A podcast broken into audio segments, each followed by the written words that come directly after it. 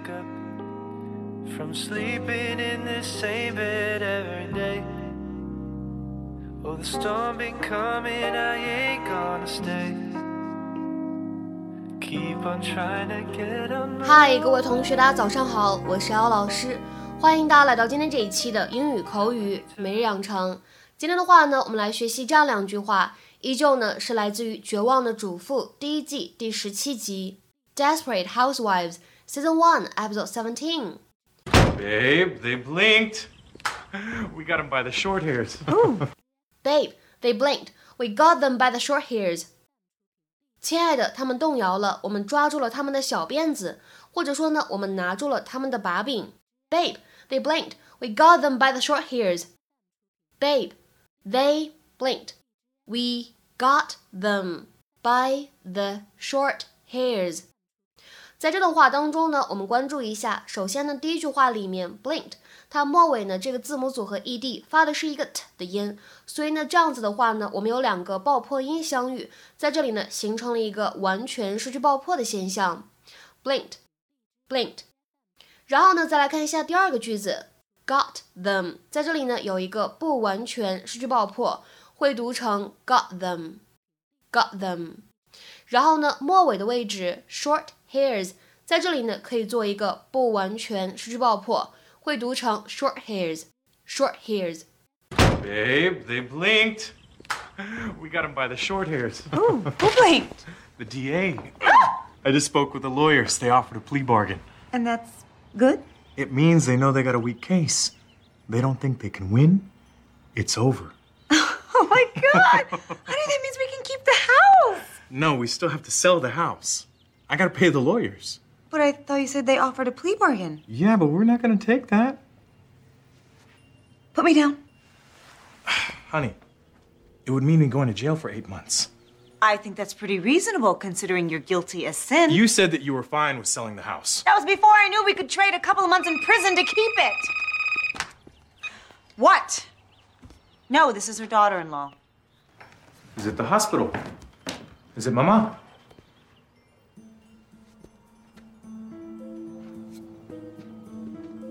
Uh, thank you. Yes. Gabby? Sorry, Carlos.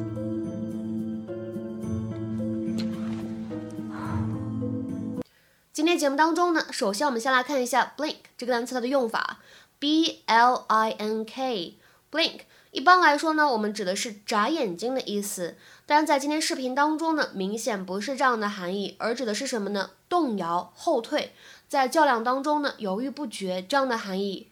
Back down from a confrontation。比如说下面呢，我们来看一下这样的两个例子。第一个，Each one is waiting to see who will blink first, said one foreign diplomat. 一位外籍外交官声称，每一方呢都在等着看谁先动摇。Each one is waiting to see who will blink first, said one foreign diplomat.